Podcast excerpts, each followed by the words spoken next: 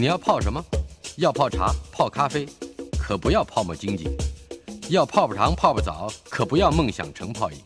要泡菜、泡饭、泡妞、泡书本，就不要政治人物跟咱们穷泡蘑菇。不管泡什么，张大春和你一起泡新闻。台北 FM 九八点一 News 九八九八新闻台，资深电影导演朱延平从影超过四十年，累积了一百多部作品。今年更获得二零二二台北电影节的卓越贡献奖。他个人从影生涯首次总回顾的一本书《朱延平七日谈》也同步问世。《朱延平七日谈》由朱延平口述，国家电影及视听文化中心的董事长蓝祖蔚访谈，呃，并且由蓝祖蔚撰文，以一日一对谈，一共七个主题，分别由七部经典作品。呃，来延伸出朱延平的电影人生之路，分别这七部作品是《七匹狼》、《异域》、《小丑》、《天生一对》、《大尾鲈鳗》、《挖洞人》，还有《狗蛋大兵》。朱延平在书中的序言表示，他从来没打算出书，总觉得常常说在嘴边的都是一些茶余饭后鸡毛蒜皮的事，也难免会牵扯到一些朋友的隐私。嗯，为了江湖道义，他不想拿出来说事。可是呢，他说祖卫兄再三催促，说是口述历史，说是青春回忆，拖了两三年，还是被说服了。呃，至于蓝祖蔚，他说我们今年夏天本节目一个重要的来宾，他会不时的出现在我们的节目之中。今天的主题馆，蓝祖蔚来了。呃，他是国家电影及视听文化中心董事长，资深的影评人、记者以及作家。今天我们的主题正是朱延平七日谈这本书，由典藏艺术家庭出版。嗯、呃，诸位，我们老老同学了，是。呃，今天这个能访问老同学也是我的荣幸啊，开心。呃，这朱 朱延平导演，嗯，呃，也在我们的节目里面这个接受访问，是老我们的老台北单元。不久之后，你也会上这个单元。呃，这这个，我从他谈话的过程里面，突然觉得，我以前对于朱延平的认识，也就是从媒体上的认识、交际场合的认识，或者是在电影里的认识，或者是在别人骂他的文章里的认识，都不正确，或者是都不靠谱，都是瞎子摸象的一部分而已。嗯嗯，你来谈一谈你最初。看到朱延平，以及最初摸到的这个像的是哪一块？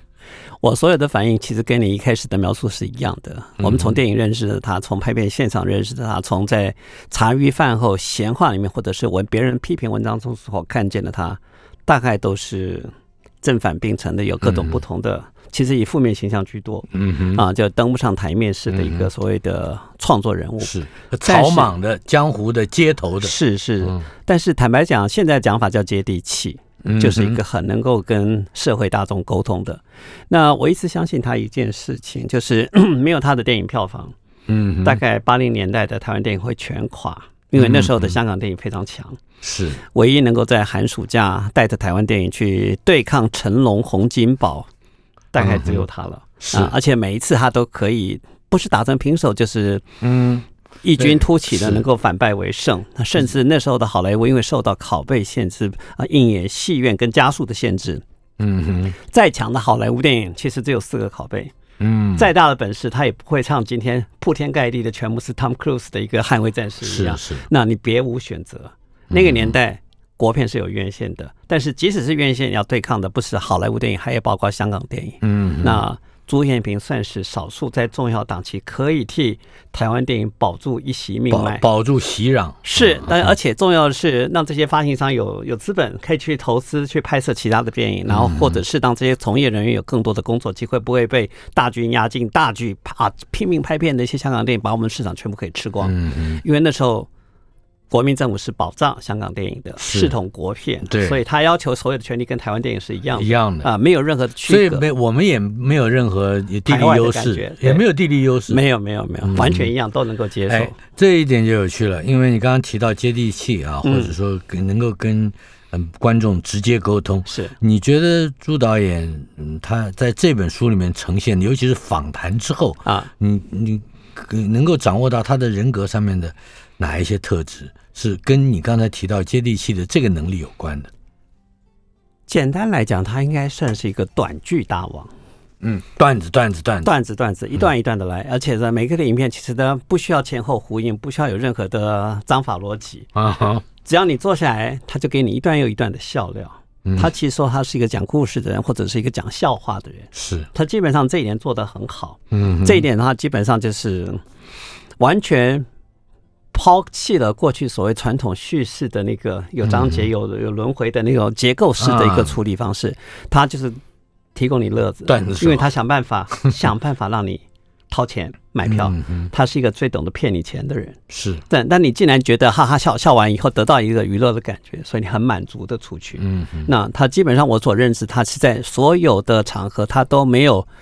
忘掉他这个天赋的本事，是他一直在做这个事情。所以只要他在的时候，茶余饭后闲话，只要他一个人在场，只要开了话匣子。嗯哼，我们都不需要走，我们就在旁边陪笑就好了。因为他总是有想不出、完全想不完的点子，持续续续在在想出来。是，包括他最近拍的，也最后最近正在拍的新片。他最近不太书已经出来这几天了，但是他一直没有接受外界的访谈，是因为他正在拍新片。哦。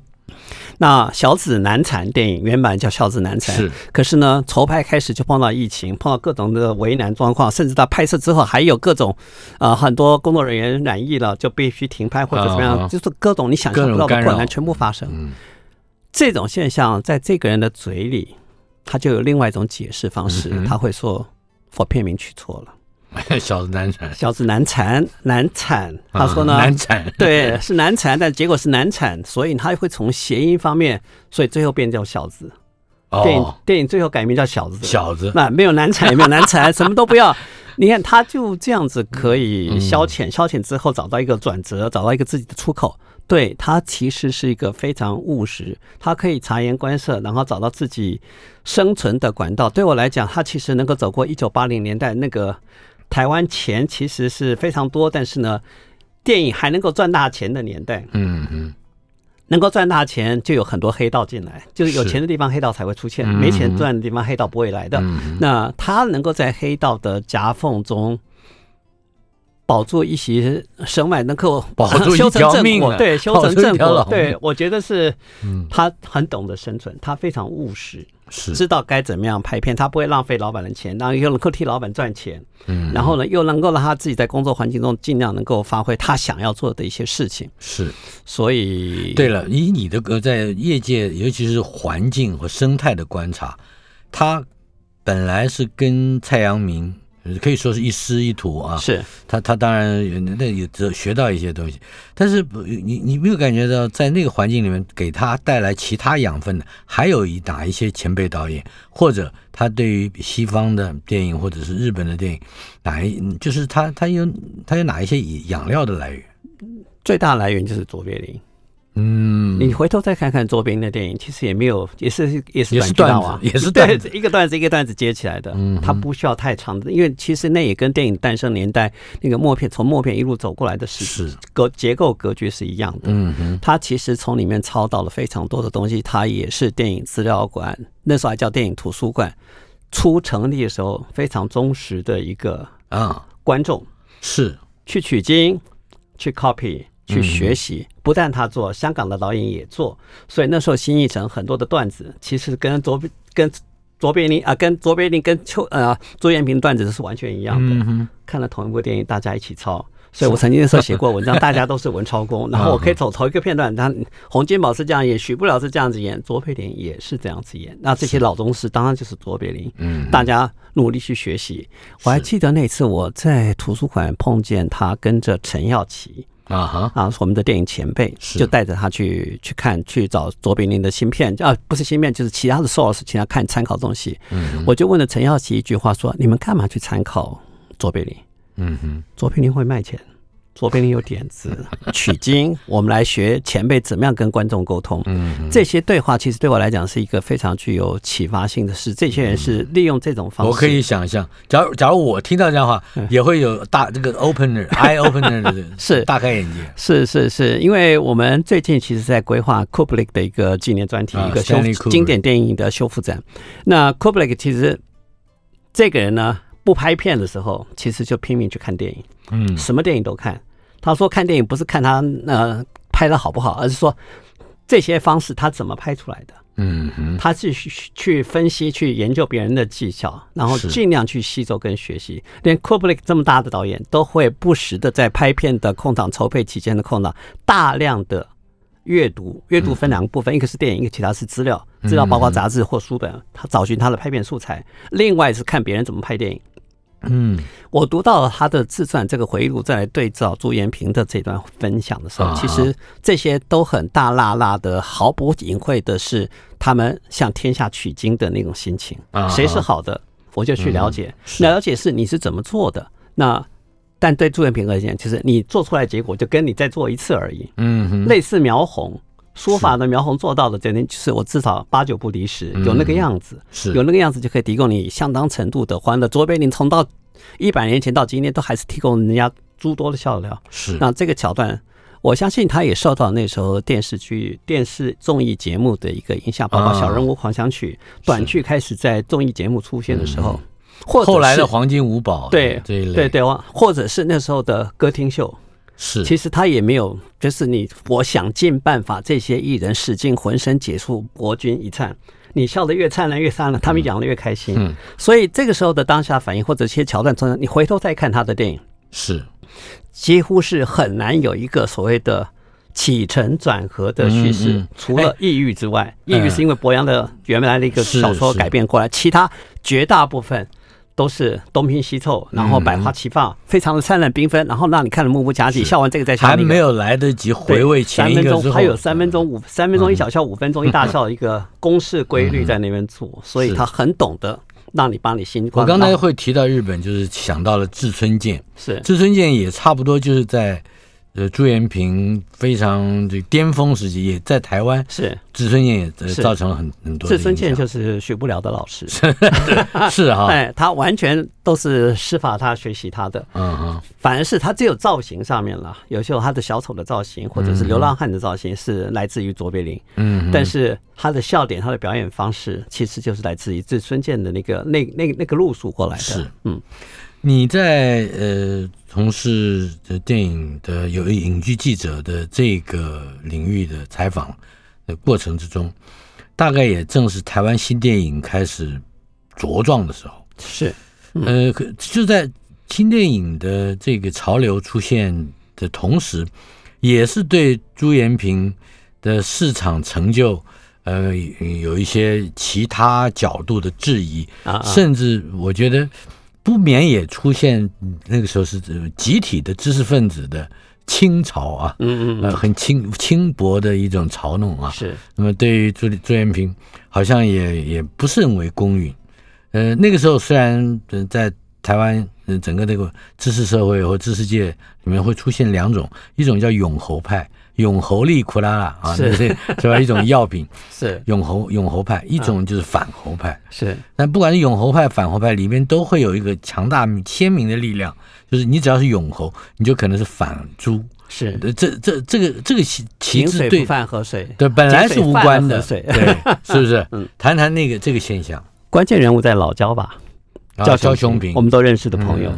那一开始他带是永侯大将、反朱大将，嗯，但是我必须从历史的长河来看，今天朱延平跟老焦是非常好的朋友，嗯嗯，当年公开批判朱延平最厉害的，也就是老焦焦雄平。当然，那我想有时代的参数、时代的意义，但对我来讲，我今天愿意把朱延平当做是一个非常重要的台湾电影的指标，也回到你那个时候讲的年代，就是提到台湾电影，嗯，提到台湾新电影。是。最响亮的高音，三个人，嗯哼，侯孝贤、杨德昌、蔡明亮，在那个年代，李安算是跨国际四个好了，这四个是台湾的高音，嗯，名声响亮，响彻云霄，在国际很多学者的研究，属于所谓的高音。然后呢，余堪平啦、陈坤厚啦、张毅这些导演其实是中生代的，而且是中就是中英，嗯，他们非常厚实的有一些自己的想法，但是没有太高的。王童应该也放在肯定是是是，都是万人这些导演都算是这个。接下来有些接地气的，嗯，林清介啦、徐晋良啦，或者是蔡阳明啦、嗯，朱延平，嗯哼，他们其实在相当程度七零年代、八零年代到九零年代初期。以他们的电影大概撑起了那时候所谓的最底层的低音。嗯，这些低音是可以得到大众共鸣的。嗯，高音其实是清澈响亮，成就了自己，但是跟大众的回响是比较有距离的。另外，你刚刚讲的高音有一个很重要的地方，就是它它有一种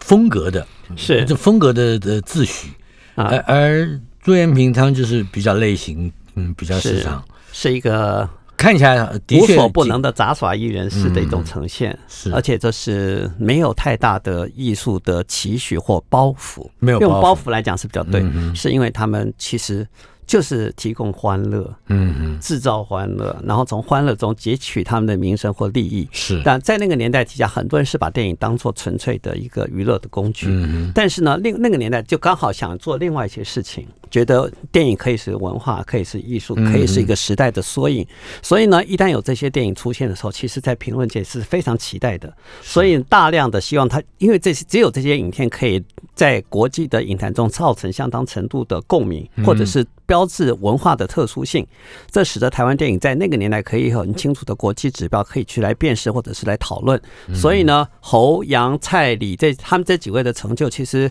在过去三十年底下确实占据了所谓台湾电影的诠释的高音。那国际坊间所有的评论著述不知有多少，每个人都有一大堆的一些粉丝在在写他们的研究报告、报告论文。对，但是呢。没有这些底层的低音导演，或者是中生代的导中间的导演，他们如何用中音跟低音来创造那个时代的共同的烘托？有这些的稳住的电影的盘，才让这些高音可以纵横自如去做。是，所以对我来讲，我今天接了国影中心在工作的时候，我就想重建那个时代是很重要的。嗯，但是在那个想法，我在找朱延平之前的时候，其实就因为我其实被他几次三番两次被他煽动了。就只要他在，我就会笑得东倒西歪。他只要开口，你就觉得哇，天哪，这个人怎么有这么多的故事，这么多的笑料，这么多讲不完的奇人异事，什么天不可能发生的事情都发生在他身上。对，只要他开口，天下大乐。嗯。那这种人物，你不留他，你留谁？对我来讲，他就是一个我很努力的去开始做的对象。是，但后来，但是他一直在拖，一直在一直在拖，一直到。二零二零年，二零二零年的五月，我接了这个工作，嗯，然后七月我就跟他讲了，导演不能再拖了，因为之前我们只做过一次谈《七匹狼》，《七匹狼》那时候是一些典藏的危机，是因为底片不见了啊哈，没有了，只剩下拷贝，拷贝是又残破的、不全的，嗯，所以呢，你的经典卖座电影竟然尸骨无存的时候，我要如何修复？我要如何重建？这个迫切的危机，他自己有感觉。他也不敢相信，因为过去他从来不留这些资料。哦，他自己也没有一个没有，他连剧本也没有，连剧照、手稿什么东西他都不留。他认为这些都是，他认为这些都是不没什么了不起的东西，他自己都不认为他是那个是个代表性的东西。我先打个岔，我自己也是这样的人。我我的手稿什么是 我自己写出版的书，我都没有一套啊，就就就是就是丢在市场上，就是丢在市场上。那你从今天开始，你写信给我。我要开始和我访问你，你拿金马奖是怎么拿到的？你至少把那一段超级市民的歌曲是怎么写出来的？未来的未来是怎么样写出来的？你用写的方式让我为为什么要讲这重要？黄沾在他过世之前接受过我访问啊哈，但是我不讲广东话，他国语讲是其实是哩哩啦啦。好好，我用什么方式？我就一个题目一个题目传真给他，嗯哼，他回给我是。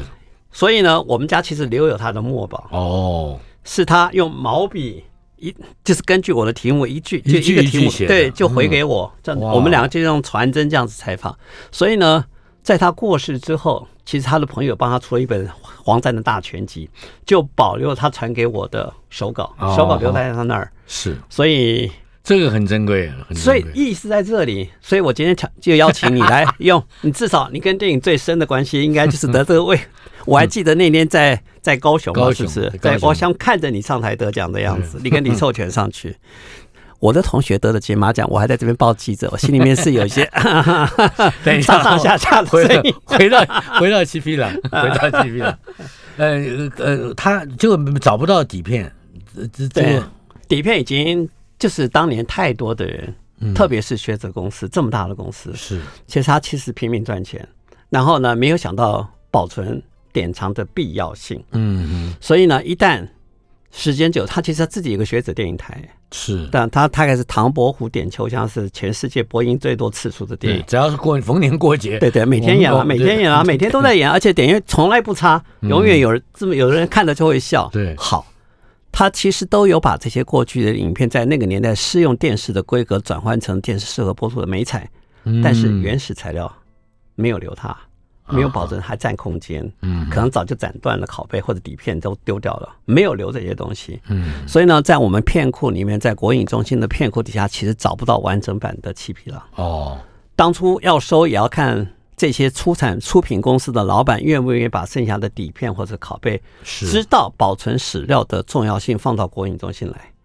在那边得到一个恒温恒湿的，或者是低温片库的对待之后，可以让这些原始的宝贝可以保存它的性命，可以有机会重生。譬如说最近的笑脸脸安娜，它可以重演，它是因为它很早电影拍摄完五年之后，就把这些底片送到国影中心的片库里面，是得到我们的低温的处理。低温处理是要保持它原始的状态，不要让它有酸化的现象出现。所以今天的修复就会会变得很容易，比但。如果连底片都不在了，拷片是残缺的，或者是已经粘连的、破损的恶劣的情况底下，修复它就变得非常的困难。是，当朱延平都自己发现他自己想要留，就是想要再看看自己的作品，都赫然发觉，连不但是七匹狼没有，抑郁也没有，抑郁也没有了，是抑郁也不晓得在哪里的。我们还在天涯海角去寻找谁有他的底片，谁有他的那些完整的拷贝，有。有拷贝，但是呢，并不是最完整的，也不是状况最好的。那要修复它，不是不可以做，但是它的耗工、耗时又耗钱，那有非常繁琐的工程要去做。所以呢，我想朱导演的，也就是在《七匹狼》，当我们希望重映却找不到拷贝的时候，赫然发觉他跟自己走过的那段生命有了一个非常巨大的断裂。嗯，他在也开始感觉到有这个好像。留一点东西，谈一些东西让我记住。当然，我的坚持很重要了，我没有放过他，那当然，我就每天缠着他做，一定要做，一定要做，要做。是。然后我接了国影中心之后，他其实终于肯了。嗯。肯的意思就是我请他到国影中心来，两个礼拜来一次。是。然后呢，每次谈一部电影。嗯。但是呢，他的访谈其实跟他的电影一样。嗯，非常的随性，非常的片段，想到哪就说哪。而且这个就是他这本书好看的地方。对，你不是要把他给拉回来，对，他走远，但是你拉回来，但是呢，他带出去，你又觉得哎，这这这是个目的，带出去就是目的。对的。访问的是蓝祖蔚，国家电影及视听文化中心的董事长，也是资深的影评人、影剧记者。呃，他是我的同学，我非常嗯值得我骄傲的一位好同学。台北 FM 九八点一 News 九八九八新闻台，今天主题馆访问的是我的初中的学长蓝祖蔚，国家电影及视听文化中心董事长，也是资深的影评人、作家。呃，朱延平七日谈，这是他刚刚出版的一本新书，由典藏艺术家庭出版。呃，刚才提到了这一日一对谈，呃，一天那时候做对谈谈了几个小时。将近三个小时，一天将近三个小时。每天早上九点开始谈到中午吧，看他谈性了。从其实谈到最后是我累了，他没累，欲罢不能。嗯、我看你多上几次我们的节目，恐怕你也可以出一本书了。另外，这个七个主题啊，里面刚刚提到的七匹狼、抑郁都已经没有胶片了，是吧？啊，没有底片，不完整了。有底片，有有没有底片了？底片是根本。那胶卷是存在的，因为底片才可以去复刻，才可以去复制很多很多的胶卷。在戏院里面放的是胶卷，然后在片库保存的应该是底片。底片在一切都有机会，底片不在，那其实要把现存的胶片再去翻一个底，再去做还有可能，还有可能。但是毕竟是不不尽完美的一个状态底下。是，嗯，在在这七部片子里面，你个人觉得最值得去去回味跟探索的？会是哪样的一部片？我的选择跟别人不太一样了，嗯、但是这也不是我写这本书的最主要原因。嗯、我最主要原因其实是想好奇他跟时代、跟人物的连接。嗯哼，一个是许不了，一个是诸葛亮啊，这两个红极一时的所谓的本土明明星是到底跟他怎么合作？他怎么样发掘出来的？嗯、所以呢，重建许不了跟他合作那个年代，其实是我写这本书的最初最初的一个动机。这个跟小丑有关。小丑，因为他的第一本，嗯、他的第一个剧本就是小丑。小丑，哎，然后天生一对，对对对，嗯、跟他拍过，跟许不了拍过非常多的合作的电影了，都很好。那最后一部也是《小丑与天鹅》，嗯，许不了最后一部作也是朱延平拍的，是。所以从小丑开始到《小丑与天鹅》，他刚好见证这个。红星的红跟没陨落的那段过程，嗯，所以从这样子从许不了切入，其实是我很想去认识他，去了解他的。然后，特别是面对这样子一个其实被黑道控制的人物，他怎么样在黑道的要求底下能够存活下去？是，所以他所有的在书中所描述的细节，对我来讲，其实就是。看到了两个事情，许不了过不了，而他过的，他过了，他度过了黑道的压逼，知道拿着刀跟拿着枪威胁他一定要去拍戏的时候，是，他怎么存活下来？嗯，他其实就是乖乖听话，乖乖听话，乖乖配合。那许不了没有自给自足，想要自主的时候，其实最好让他听话的方式就变成了吸毒，嗯，用毒品来控制他，嗯嗯，对，那就是他一个困难的地方所在。那要求许不了的人太多了，嗯，相对于他，因为。真正赚钱是许不了，并不是朱元平，只是朱元平懂得如何让许不了呈现最好的方式。所以许不了跟朱元平的相遇、相知跟合作上的细节，其实都是我觉得是。那段逝去的讯息、逝去的年代底下，值得重新再回顾的，所以请他重新再叙述他们如何相遇。从许不了见到他第一眼就开始表演，嗯，然后虎眼唬得他一愣一愣的，那慢慢慢慢认识这个人，那个看看怎么样来一起来来做这样的一个表演合作，然后甚至许不了用自己的方式来做诠释的时候，我倒觉得他每一回的叙述都是让我认认识。那个年代底下的是一个谐星，嗯，如何被剥削、被黑道压榨到干，然后到死亡的那段过程。嗯，但再过了二十年下来，就是诸葛亮。嗯，诸葛亮其实比远比许不了当年风光太多，他有他自己成长，但是他如何善用他的部分的特质，特别是语言的或者那套表演方式，他特别提到，碰到诸葛亮根本就不要管了。他自己有自己，他也不看你剧本，他也不管你，他自己来那一套，你就是拍就好了。哎，但是有一些他即兴发挥的时候，对他来讲，只要我能够及时抓到这些细节，嗯，也就够了。那所以他并没有一整套因应这个时代的，或者是这些明星的，他一个主观的技巧没有。我觉得他，我用务实这两个字来形容啊，没有人比他更务实。你是你会这一套，我就顺着你这一套；你会那样的，我就配合。所以他也是。察言观色非常精准，他可以一眼就看出你这个人，而且他最大的强处是，他对你有任何意见，他会放在心里面，不会立刻直接表达。但是，一旦有机会，他会去转过来说：“对对，我也觉得是应该那样才好。”但是他前并没有反对你，嗯。但是别人提出不同意见的时候，再来问他，他就会及时把他的意见给讲出来，他不会做第一个反对你的人。嗯，但是因此你不会把箭头对着他，认为他在挑剔你，在嫌弃你或者干什么。嗯、我倒觉得他的聪明跟他的务实，或许就是他如何在适者生存的环境底下，又能够不失自己的本色，去坚持留住一点点他自己想做的东西。嗯、但是他其实他在书中自称他是猪随便。啊，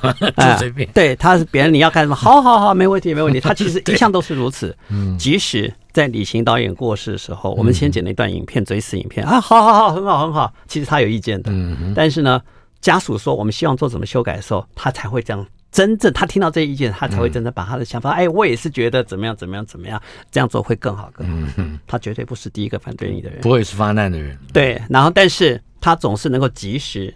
顺着这个风潮到这里，有人已经这样讲了，他就顺着那样讲，他不会是第一个去去挫你威风的，也不因此他不会造成他自己太大的困扰。所以每一回啦，我跟他在采访的过程中，或者是访谈的细节中，我总觉得这个人太聪明了，嗯太厉害了，他真的知道你要什么东西，他可以给你的时候，他就尽量讲。而且这次访谈，其实我们总是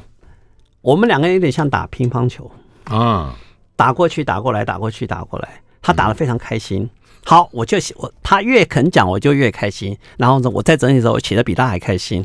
但是，他拿到文稿之后，嗯，哎，对，他有意见了他，他有意见了。我讲的时候是讲的这么畅快淋漓，但是呢，写成文字，嗯嗯，红笔画下大叉，哦，这一段不要，这一段不要，这一段不要。简单讲讲黑道的细节，你会很了解那些黑道大亨跟他怎么应对。他说：“大亨，我有这种讲了一堆很很精彩的一些细节，但是他讲完之后，他说小鬼难缠，大哥已走了，小鬼还在。”大小鬼会做什么事情，你永远不知道。看见你对大哥略有批评的时候，他会担心其他的后遗症哦，所以他把这个大笔划掉。对我来讲，对这些没签在书上是很可惜的事情，但我一点都不担心，或一点都不痛心。嗯哼，是什么？是因为他已经讲了，而且他画红笔大叉的东西，对我来讲是非常珍贵的文物典藏，在国家电影中心的时候，三十年之后，五十年之后。我觉得那可是因为在你们书里面，真的，我跟你讲，原本写的是五万字，他删掉三万字，嗯哼，我又加回来五千字，硬跟他争回来，可以了，可以了，没有问题，一定可以登出来，一定可以。然后尽量多争取一些细节回来，被删掉真的非常精彩，非常非常精彩，而且很多不可告人的秘密都在里面。但是他只要最后保留的是他大概比较认为不会有太多担心的问题。他真的强调就是，他懂得大哥也很尊重他，没有一个大哥会拿着枪跟拿枪都是小弟小妹这些人，没有一个大哥，大哥都都是和颜悦色，嗯，就算不给他现金，也会在他手中的劳力士满天星给他，算是他的片酬，那类似这样子，他其实。大哥也知道怎么样来对付这样子有才气的创作者，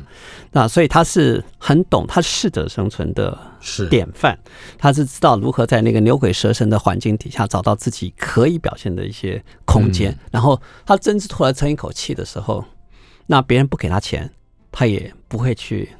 理直气壮去争什么东西，所以他其实会非常感谢的是那天在《天生一对》这部电影大卖钱的时候，其实已经在在拍别的戏去了。嗯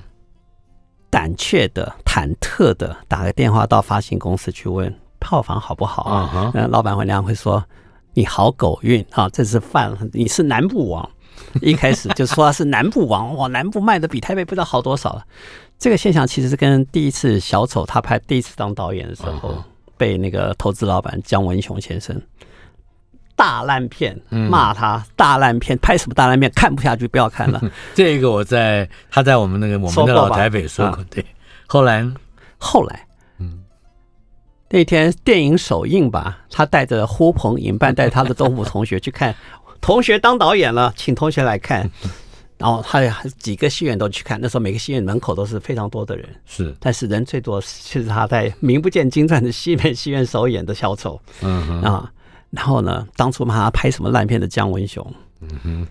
笑容可掬的。小猪啊，我就知道你会很厉害的，什么东西的啊，我们马上跟你签三部约啊，什么什么东西类似的，现实是必然的。那个环境底下，谁能够卖钱，谁就是摇钱树，谁就谁能够，所以呢，谁就是宝嘛。对，那那个翻脸变脸，其实，在电影圈是非常常见的现象。只是听朱延平每一回重新叙述他的坎坷，或者是无法张罗同学进场去看电影时候那种。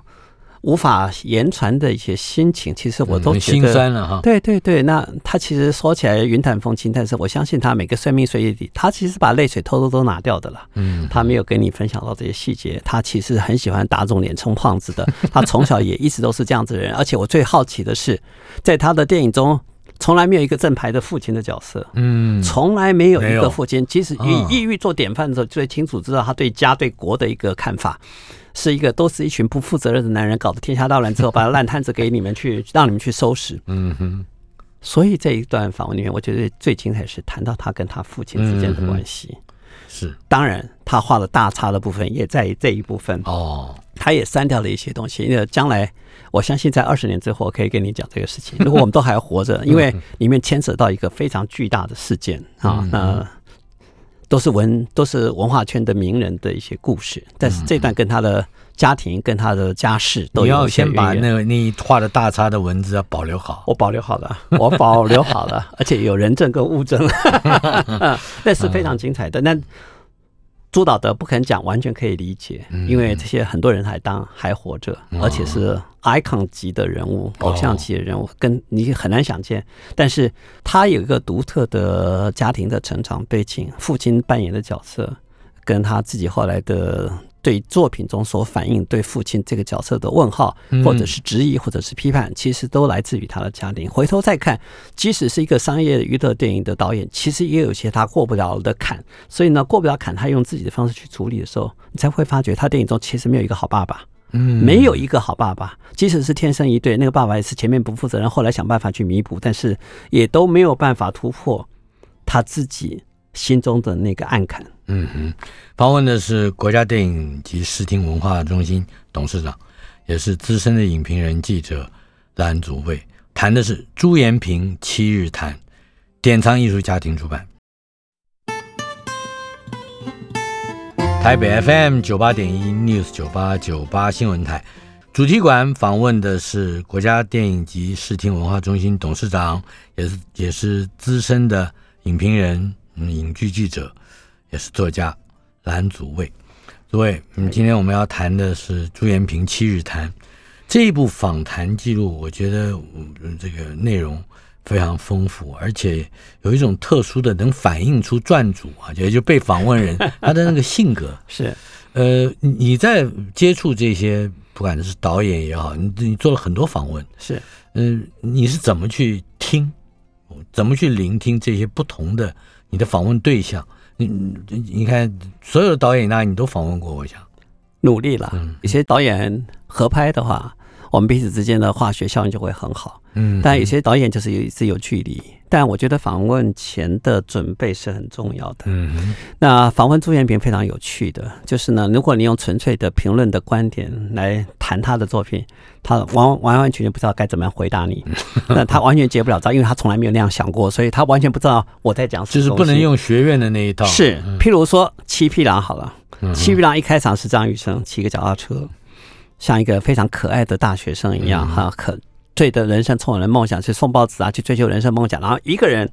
骑着脚踏车拍的画面是他走上骑骑上新生高架桥，嗯，旁边是高楼大厦，那一个小车子，桥上没有任何一辆车，没有一个人，只有他一个人骑着车。你从学术评论的观点来看，他就是一个小人物，七匹狼类似一个小英雄、小人物，去对抗大城市、大资本主义的体制，他们去追求音乐梦想，去跟社会对抗，大声喊话。嗯哼，我用这种方式、这种逻辑去分享说，导演，你一开始这个镜头是太精彩了，有这样一个想法，什么这样？嗯，没有哎，我没想到你讲的那些东西，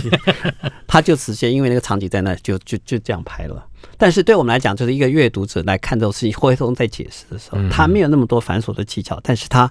对我来讲是一个他聪明到不行的人士，他知道这个人有机会，这个人有可能，或者是他怎么样。把流行的卖座元素可以全部集合在一起，是，所以他的电影是最早懂得跟音乐结合的创作者。他那时候跟彭国华、太保，他们自己一直他拍广告，我拍电影，然后两个可以合在一起，然后做做成音乐，做成台湾在八零年代曾经风行一时的所谓的原生态产业。嗯，分为两个脉络，一个飞碟，一个滚石。那这两个各自有不同的路数，但是在飞碟的做法其实就是一个非常。商业型的疯狂式的一个喜闹式的做法，那朱延平刚好就是在飞碟那个脉络底下，嗯，如鱼得鱼帮水，水帮鱼的相互得利的一个情形。所以一开始他的商业电影的音乐都是来自跟彭国华他们合作的一些产业的情形。那这里面他在拍《七匹狼》的时候尤其清楚跟鲜明，他可以把黑松汽水带进来，是，他可以把各种统一的饮料或者是东西统一的产品直接。置入在电影之中，像你这样的作者是不得了，因为你的功课不但做足，而且你能够别具之眼的去看到产业里面结合的这个面貌。因为那是一个很重要的时代参数，因为这也是七匹狼当初被骂死的原因之一，就是说。今天大家都觉得你不你不自录是你的本事不够，不对，是不是你？但是那个年代是大家是拍片，好像是干干净净、单单纯纯的，谁能够把这么多商业元素？但是我拍就是个商业电影啊，我就让大家欢乐，然后甚至这些人可以投资一些金钱，甚至伯朗咖啡到今天，朱延平每次要拍新片都会提供。整车的咖咖啡让你现场喝个不完。那金城武最怀念就是跟他一起在拍片的时候坐下来喝博朗咖啡。那他有他自己独特的是是构成了一些，他知道怎么样把这些有利于他的元素尽全部集合在一起。所以今天王杰要拍电影，张雨生要拍电影，彭国华跟他提出这两个要求的时候，就把这样的元素合在一起，变成七匹狼一个小鸡变成一个大乐团的一个构想跟概念，然后再加上。他其实那时候《超老师烈火》《悍将》这些卖座电影造型很霹雳，可以骑着大摩托车的那种叛逆英雄的城市英雄的角色，他确实可以在不同类型底下参考不同的一些参数，把这些元参数全部混合在一起，个混血体。对，他没有独特的朱延平风格，是。没有一个可以成为一个作者论的一个方式，但是它是一个杂操百家型的一个大拼盘，他确实很懂得在怎么样这些元素掺在一起可以成就一盘好菜。你看见的是一个非常懂得在电影圈存活下来的一个变色龙，这个变色龙成就了他自己各自不同的面相，成就了他跟市场跟观众对话的一个前戏。所以环境变成这个样子，他就拍那个类型的电影。嗯，虽然他也曾经尝试过做做一些调整跟改变，但每次调整都失败的。凡是时代在呼唤他的时候，他进入那个时代去做这样的事情，就没事就没问题，对，就没事情。你刚刚讲的这个就碰到了我的下一个问题啊，也是你刚刚提到的一部电影《抑郁》，是他其实是想要在《抑郁》这一部片子的题材上，呃，也就是这个博洋以邓可宝为笔名所写的这一部孤军在嗯泰缅一带。奋战啊，这个这样的一个故事，他他想要有一表达一些个比较深刻的情怀，家国的这个时代的，甚至有一种历史回味的，但是这部片子似乎也嗯不让他能够得遂其所愿。两个方向来讲，第一个他纯粹当初是个书迷，他在高中时候就读到这本书，他说他很喜欢，那多年之后有机会听说。柏杨住在花园新城，嗯哼，嗯，他就在几个朋友怂恿下，就直接去敲门了，去做这个事情。啊哈，那柏杨那时候还是经纪人物吧？那他也有提醒朱延平，这是禁书哦，禁书拍成电影怎么办？他不管，他就先买一下，决定要做。然后在做的时候呢，确实啦，你可以讲他有各种不同的考量，他心想拍一部。可以真正喜欢的一个议题，他到今天来讲，《抑郁》是他认为他用力最深的一部作品。可是电影的第一个镜头其实就是抄抄《现代启示录》的，咚咚咚的电风扇在那边转，然后到台北去的那个，哦，他他要去谈判的庹宗华正面临着一个生死一个困惑的一个选择。对，有他的。题材的特殊性，有他拍史诗电影的企图心，但是在那之前，战争电影到底该怎么拍，其实没有很深的一个体会。而且他对于场景的讲究，绝对不会像科波拉拉着大队人马去菲律宾是森林里面去拍摄，没有。他其实就在淡江大学旁边那个小森林里面做。他还建议魏德圣说：“你要拍赛德克，爬来爬到那深山里面去啊，这个场景其实就很合适。”他觉得那个感觉对的。就够了，就像他有很多电影中、书中，他也描写很多鞋子不够了怎么办呢？就穿把鞋子全部踩踩墨汁踩上去，涂把鞋子全部涂成黑色就好了，不要管他那个，就是他所谓猪随便是这样子的，他懂得在如何最艰困的，但我要使命必达，所以呢，好好好，这样可以过，画面上一闪即过，不会带过去就算了。所以他永远无法想见任何一个艺术片的导演如何追求所有的细节到那个程度，包括穿上一个古装，连里面的衣服，你看胡金铨的《龙门客栈》里面太监里面所有的衣服几个层次，对对对，所有颜色的讲究，朱延平认为那是浪费的，根本不需要穿成那样子，嗯，外面看起来像就好了，类似的感觉，他就是一个。替老板省钱，不会去刻意去追逐自己追逐的那个品质的一个理理念。但是后来大概慢慢理解的，有些导演是认为演员只有进入到那个情境底下，能够复古重建的气氛，还有那个氛围，才能够演出那种感觉。但是他不要这些东西，嗯，他其实只要感觉对了。他用非常快速的镜头的运动，让你直接进入，好像若有其事。他没有在那边做生根、做停留、做整个的晕染开来。他其实一直是走这样的一个步数跟路线。所以，即使他参考了非常多现代启示录的镜头的运动，或者是电影拍摄手法，也用了很多黑色炸药去做很多事情。但是，整你会觉得好像是就是没有那么的进入到这个类型电影中所追求的那种震撼的氛围。那。但对他来讲，他已经拼尽全力了。嗯，所以他在于用尽浑身解数都没有得到金马奖一项提名的《抑郁》，后来又拍了续集叫《孤军》，他没有用到太大力气，竟然可以入围最佳影片。对他来讲，我这么用心拍的，跟我随便拍的，竟然会得到这种不同待遇的时候，他对奖项的公平性或者是一个命运的嘲弄性，对他来讲都是都是他生命中的一个不晓得该如何解读他的一个但是变数。你从事这个访问，这已经是这一两年的事情，是嗯，距离他拍这些片子已经相当久，他的情绪或情感还会有一些波动吗？每次谈起来，大概就是 我其实。只要丢问题给他就好了，但是我最重要必须不时的拉回来，因为他有时候人名不记得。嗯哼，那你前面再看，我们自己也访问前要先看片子嘛，把该几个关键人物的面自己先记下来。所以他忘记摄影是谁的，音乐是谁，你要提醒他。但是他自己会补充很多很多的细节。然后有一点他还蛮重要的，他虽然跟郭真合作的《狗蛋大兵》，跟陈嘉玉合作的《小丑与天鹅》，这两个剧本对我来讲是最有材料的，也是他的作品中。陈嘉玉，陈嘉玉是非常知名的电视是编剧，是，而郭真就是陶德山，对，是小说家，是是，这两个都是有他们两个的剧本。其实对于我在我对我对于他的《小丑与天鹅》跟《狗蛋大兵》，《狗蛋大兵》是我认为朱延平作品中最最最成功的一部作品，是最有结构。对，结构也做好，因为他基本上只讲一件事情：国语政策的荒谬。嗯嗯，那包括唱国歌就要立正，在那个年代是这样的情形，或讲国语讲不对就要被被处罚。然后类似他利用郝邵文的各种的邪趣的手法来嘲讽当时的国语政策，或者那时候的啊跟连壁东父子之间的联动。我觉得《狗蛋答辩》是一个把所谓的。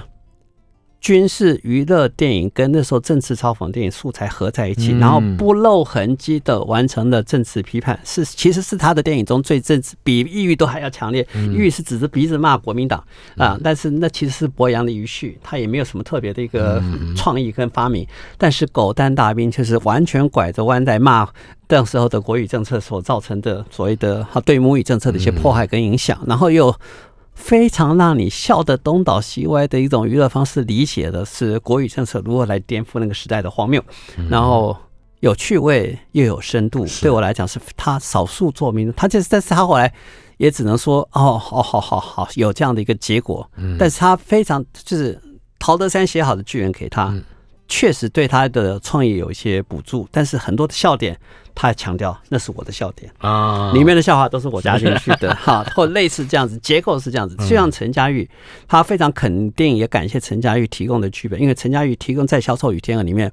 设计了一个角色，那个角色叫做我记得一个布偶，那个布偶是让许不了可以表演腹语。腹语就是把他心里面无法讲的话，透过那个角色讲出来，是，所以他可以同时自己一个角色，一个人就是周伯通一样的左右对打，但是一个人用不赋予，用那个玩偶来表达自己心声，来表达他对曾秀珍的爱慕情怀的时候，你会觉得他其实已经跳脱了原本小丑是呃城市之光的。复刻版，嗯啊，杨慧珊演那个嗯侠女，就是城市之光的一个女孩子，卓别林的那个系统下来的。但是小丑与天鹅就完全，虽然形式是非常近似的，但是因为没有母亲的那个包袱了，回到纯粹的一个歌舞女郎跟一个小丑之间的爱恨，那这些爱不敢想爱又不能爱的一个情境底下，透过赋予这个角色一个玩偶角色做的这个设计。但是我觉得导演是很懂得可以把他周边的元素给加进来。嗯哼，很厉害的一个创作者。嗯，我都想要把这节目再延长一个小时让你讲。不过八月十八号星期四下午，呃，那是要再过一个月了。下午四点半到晚上七点二十，在国家电影及视听文化中心会举办《异域无国籍公民》的电影放映以及映后座谈。是，这是在你的地盘上。是，我在当主持人。是的，然后导演要把他。还存活的伙伴一一召唤到前面来，跟大家大会合。